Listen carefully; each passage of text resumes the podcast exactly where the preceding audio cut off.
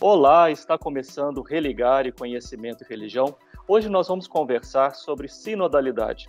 E eu recebo aqui no Religar de hoje o Padre Evaldo Apolinário. Ele é doutor em Ciências da Religião pela PUC Minas. Evaldo, prazer recebê-lo aqui no Religar. Prazer todo meu, Flávio. E você já está acompanhando o nosso programa também pelo nosso canal no YouTube? Procure por Religar e Conhecimento Religião, marque no sininho para você sempre ser avisado de um novo programa e também compartilhar as nossas entrevistas. Nós temos também o Religare no formato podcast. Procure pelo seu desenvolvedor favorito e ande por aí ouvindo o Religare Conhecimento e Religião. Evaldo, quando a gente fala em uma igreja sinodal, em sinodalidade, de que maneira isso pode estar ligado já ao Concílio Vaticano II? Flávio, está ligado de maneira ao Concílio Vaticano II, mesmo que não trabalhou especificamente com o tema sinodalidade, mas trabalhou com a colegialidade. E a partir da colegialidade dos bispos é que vai se desenvolvendo esta sinodalidade na igreja, que se dá pela escuta, pelo caminhar junto, pelas reuniões, e é então que podemos configurar como sinodalidade na igreja. Essa ideia é, de sinodalidade, como você diz no Concílio Vaticano II, é, de que modo ele implica algumas transformações no âmbito da Igreja Católica? Implica transformações no âmbito da Igreja Católica, porque foi um concílio ecumênico que, por sua vez, partiu buscando uma inovação em todo o corpo da igreja. Quando se pensa no Concílio Vaticano II, é aquele sentido de buscar uma nova eclesiologia, uma de ornamento em toda a igreja. E com isso, então, o concílio abre as portas para que a igreja dialogasse com o mundo moderno. E é essa grande novidade que toma em todo o sentido da própria igreja e quando podemos então dizer é uma forma sinodal, pois a igreja buscando escutar, dialogar com todos os âmbitos e com todas as pessoas. Que impacto tem é, sobre a vida dos leigos essa concepção de igreja? Tem um impacto porque o Concílio Vaticano II, um dos pontos centrais foi sobre a reflexão do leigo, o protagonismo do leigo. Uma grande preocupação do Conselho foi justamente reconhecer que a igreja é povo de Deus, que envolve todos os leigos, desde que os ser batizados, isso então formando dentro do próprio corpo da igreja. o Concílio Vaticano II aconteceu na década de 60 do século passado. Como é que ele foi recebido pela igreja no Brasil? O concílio foi recebido pela igreja do Brasil, sobretudo pelo protagonismo da Conferência Nacional dos Bispos do Brasil, a CNBB, com vários bispos presentes no concílio, e já vem trazendo essa ideia dessa renovação que o concílio promulgou para toda a igreja. E, como se diz alguns escritores, os bispos estavam com um pé no concílio e outro já nas suas próprias dioceses, pensando as ideias e sugestões que o concílio veio trazer para toda a igreja. Em termos de mudança no modo de ser igreja no Brasil, na América Latina, o que, que você destacaria que foi, foi sendo modificado, foi sendo transformado aqui nas, nas igrejas locais? Destaco a própria liturgia, a criação das conferências eh, episcopais, elas trazem esse grande dinamismo para a própria igreja, no sentido de criando pequenas porções ali do povo de Deus, com esse sentido mais da escuta, a participação mais ativa na liturgia, abertura para que mulheres também se incorporassem na questão litúrgica, enfim, a questão da própria comunhão que o concílio abre para que as pessoas podem comungar recebendo na mão, e assim outros elementos que o concílio traz como novidade para toda a igreja do Brasil e para o mundo. Quando a gente fala em igreja sinodal, a gente lembra aí dessa raiz, essa palavra sínodo. O que, que significa sínodo propriamente? O sínodo vem do grego sinodos, caminhar juntos. Então, essa reunião em que a igreja busca, através dos sinos, uma forma de escutar, uma forma de congregar, para que assim se possa chegar e atingir mais pessoas que até então não conseguiria chegar mais próximo. É, periodicamente a gente vê o Papa chamando é, para algum sínodo. Não é? Isso tem um sentido específico para tem, o uso do termo? Sim, tem um sentido específico para que, de fato, a igreja vai marcando a cada ponto de discussão do que precisa avançar, tanto no aspecto litúrgico quanto no aspecto pastoral e outras situações que requer da igreja essa mudança, essa atualização, para que as coisas possam, de uma certa forma, ter uma maior comunhão, uma escuta e diálogo para com as pessoas. Você destacou o papel é, das conferências episcopais na recepção do Vaticano II. Quando um sínodo ele é convocado é, pelo Papa, como é que as conferências elas participam disso? Como elas se organizam? Como é a preparação para um sínodo? Sim. As conferências participam porque são pequenas porções de dioceses em cada local que se reúne e ali vai se desmembrando para que a preparação de escuta, colhida de sugestões para o próprio sino, decisões primeiro nas conferências episcopais para se depois levar para uma questão maior que se torna o sínodo. Você destacou, né, desde o Vaticano II, quando se falava uma, é, em uma igreja colegial, não sei se eu entendi bem, esse termo foi mais usado no Vaticano II, sobre a colegialidade. Colegialidade. Sim. Então, mais recentemente, quando qual é o papel né, de um papa como Francisco no sentido de chamar a igreja à sinodalidade. É uma questão mais recente? É um reforço? É um enfoque? O que, que significa a atuação eh, de Francisco nesse contexto? Significa a atuação do Papa Francisco num contexto mais sinodal, quando ele mesmo afirma: toda a igreja ela é sinodal e convidando para que a igreja seja uma igreja em saída, uma igreja que vai ao encontro do outro, uma igreja que escuta mais o outro e que de fato se abre para que as pessoas também não só tenham a participação como meros fiéis, mas que também tenham atuação nos conselhos paroquiais, nos conselhos regionais, de forma que escuta e dialoga e também possam ter as suas opiniões aceitas nesse sentido.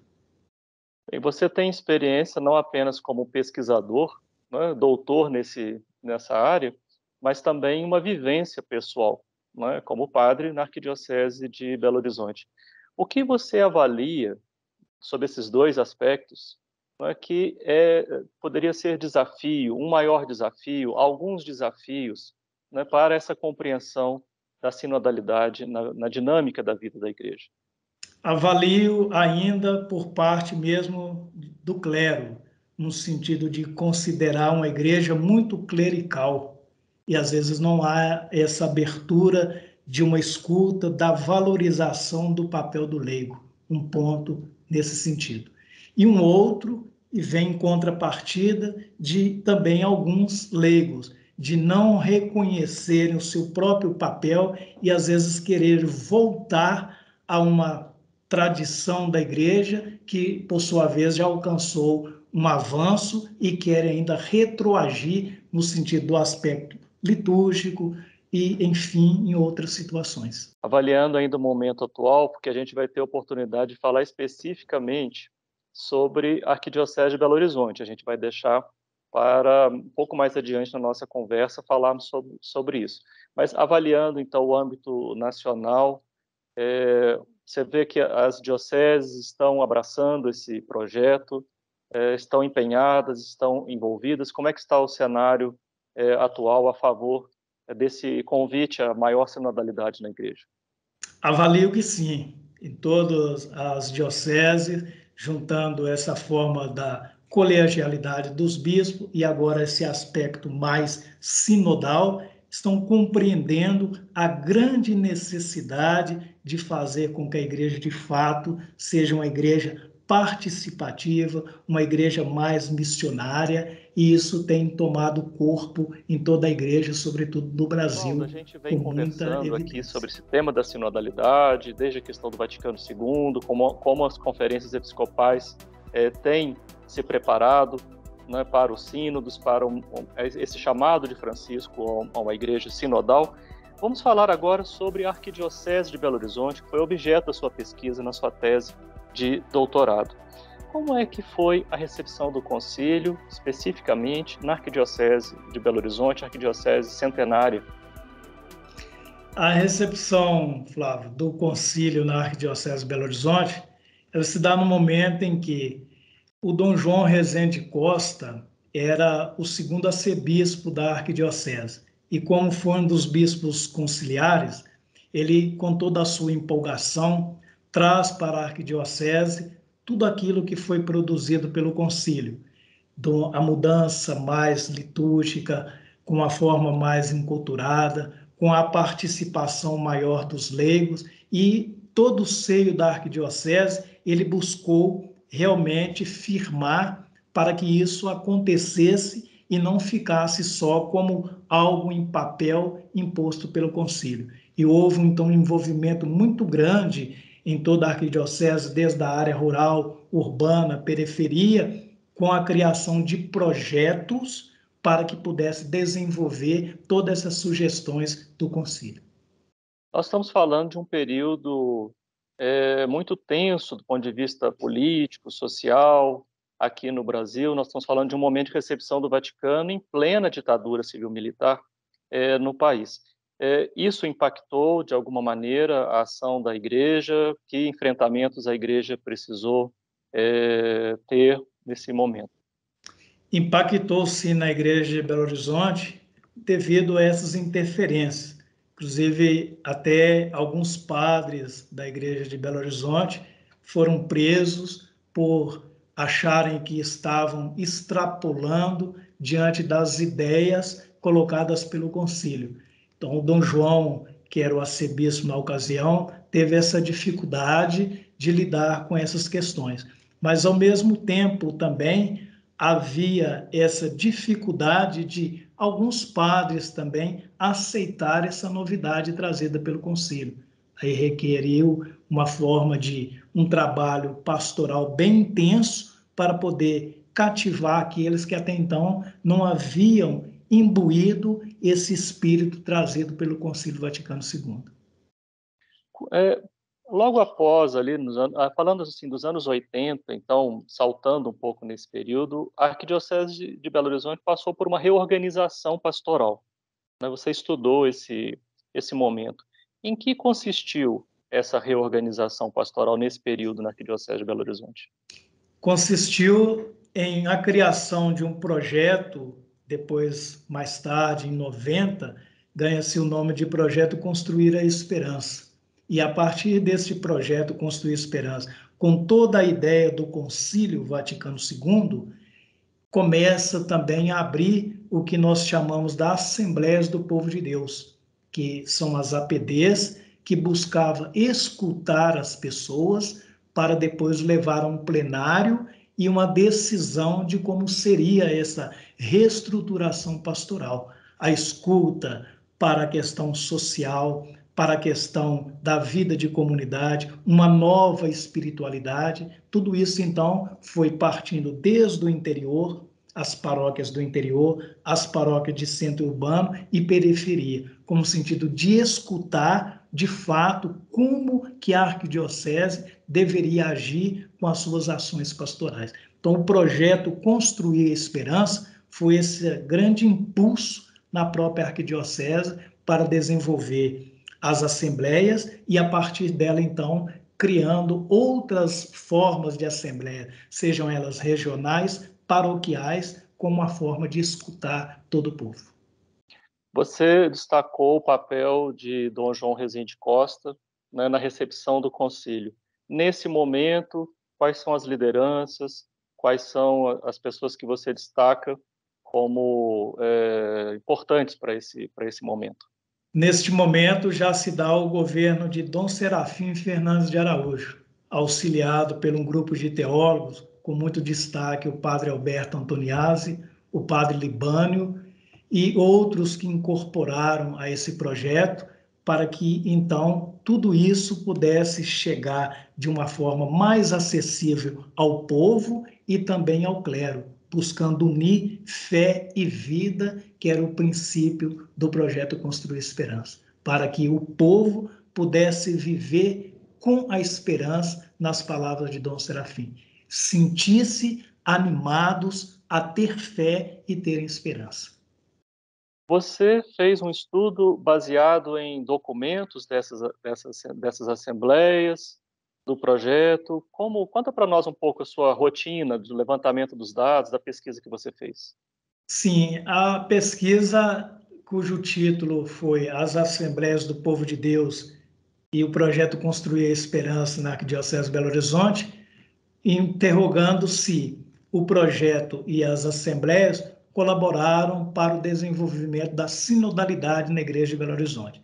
Com isso, então, nós pesquisamos eh, livros de atas, eh, livros da própria biblioteca, também pesquisamos arquivos dessas assembleias, escritos do projeto Construir Esperança, embora não ter tido tempo ou também por não avaliar como seria mais interessante de escutar pessoas, porque a maioria já morreram, mas tive contato com alguns padres mais antigos que viveram intensamente toda essa preparação e pude então também certificando através do que estava registrado e o que falavam que eram algo bem prudente para poder desenvolver nessa tese.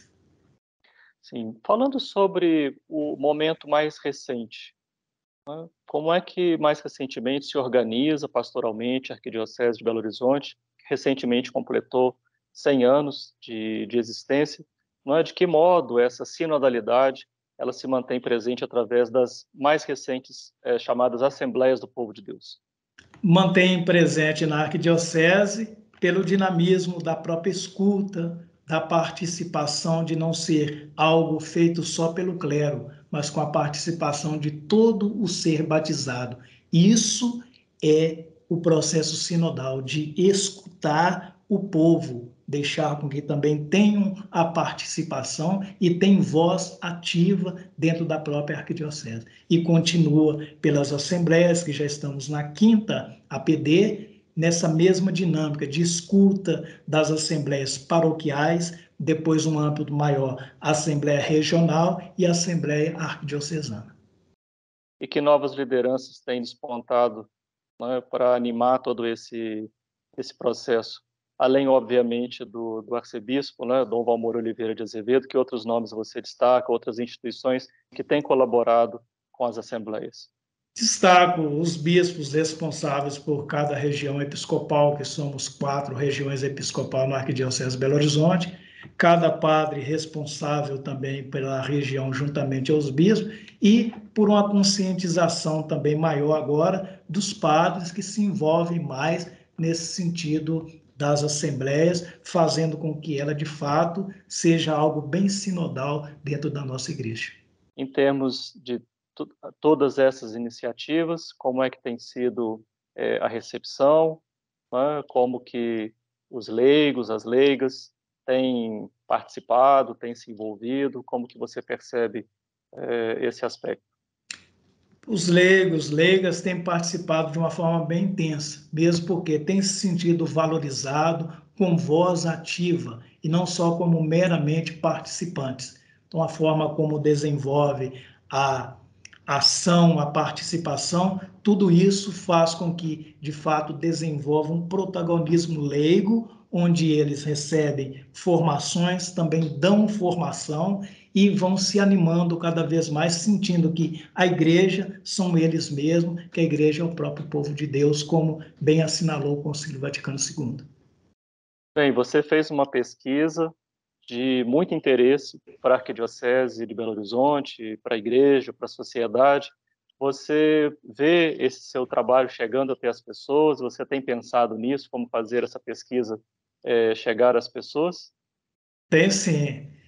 Depois da publicação na biblioteca, que já está, a gente pensa em também lançar com uma publicação de um livro para que possa chegar às pessoas nas paróquias, enfim, na própria arquidiocese, de forma que possam ter um material que tenham essa leitura e até mesmo como fonte de estudo, porque também a gente coloca algumas sugestões para a continuidade na igreja nesse governo de Dom Valmor e outros que virão depois.